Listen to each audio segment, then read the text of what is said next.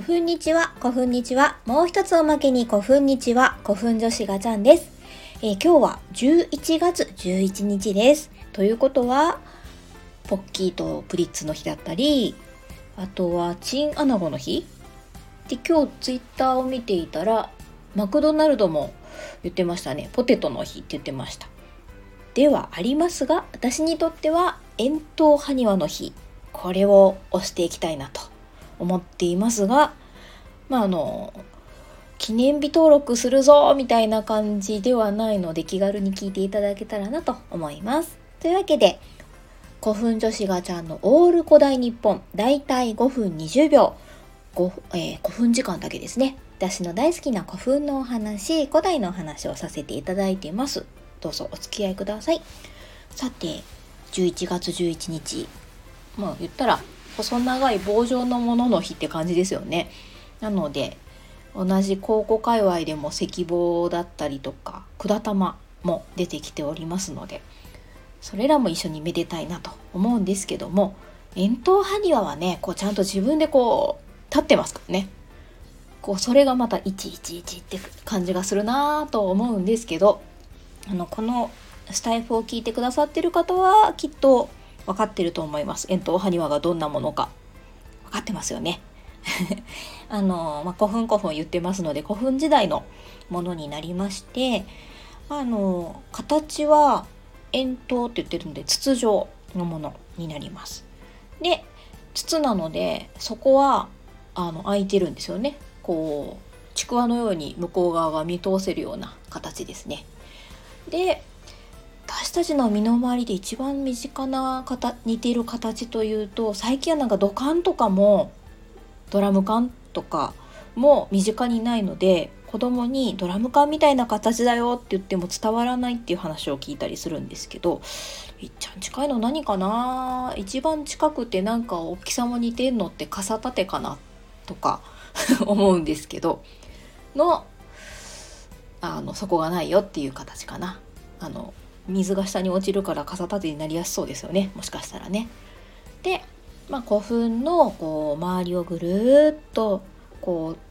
囲むように立っていることが多かったりとかしてこう境界線あの世とこの世の境界線だったりするんじゃないかなといろんな諸説ありますがとにかく古墳時代のものです。でうん多分埴輪円筒埴輪のこの埴輪っていう部分だけ聞くときっと馬の形だったり人の形っていうこうもうちょっとこう身近なキャラクターっぽいのをイメージされる方が多いとは思うんですけどももともとはこの境界線のように使われた円筒埴輪が基本になってるのでそこからの派生として人の形だったり馬の形だったりっていう継承埴輪が出てくるので埴輪のもともとのこう基本のものっていうところもあるのでそれこそやっぱりね円筒埴輪の日っていうのは大事なんじゃないかなと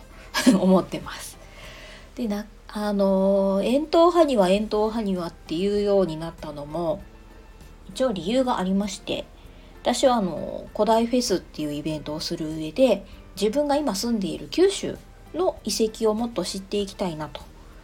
で博物館とか資料館とかに行って出土遺物を見たりとかした後にグッズ見たりグッズ売ってるあのミュージアムショップとか行くじゃないですか。そうするとあの東京とか大阪とかの有名どころの埴輪とか遺物のグッズはあったりするんですけど九州のものがなくないみたいな。でさっき見たものとかがあのグッズになってたら即買いしたのになって思うことが多くってじゃあグッズをあの大好きな作家さんと一緒に作ってイベントでみんなで販売したら楽しいんじゃないかなっていうので古代フェスをやってるんですけど、まあ、その中で、まあ、あの九州の埴輪もなかなかファニーな面白い子いっぱいいるんですけどただやっぱり他の地域特にあの埴輪大国群馬とかねあのにはもう本当に及ばないというか人型とか馬型とかの継承埴輪の出土例が本当に少なくてで円筒埴輪だったら、まあ、少ないけれどもまああるなっていうので円筒埴輪をもっと好きになればさらに九州の古代というか古墳時代のことそれぞれの古墳の性質っていうのをあの好きになったり気になったりするんじゃないかなっていうことで円筒埴輪っていうのに注目するようになりました。で博物館とか資料館に行って円筒埴輪見つけたらもう大喜びで近づいてって。あの作る時のこの刷毛目の方向縦だったり横だったりとかでちょっと時代が違ったり黒斑っていうこう黒いところあの焼いた時のね黒い跡がついてるかとかそういうのを見たりあと薄さとかねこれ多分器見る目みたいな感じなのかなと思うんですけど分厚いなとか薄いなとかあとは横にこう取ったいっていうのがあるんですけどそれの付き方とかねちょっとこれ手抜いてるんじゃんとか そういうのを見るようになってで見るだけじゃやっぱり実実際ねあの素朴なものなのでちょっと今言葉選んだ、うん、素朴なものなのであの記憶に残らないんですよね。なので必ず野鳥というメモ帳のようなものに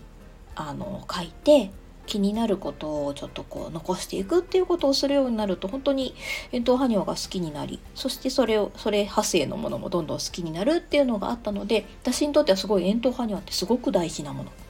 になりますので11月11日は遠藤埴輪の日ということで皆さん覚えていただきたいと思います。というわけで5分20秒を軽く超えておりますので今日はここで終わります。またね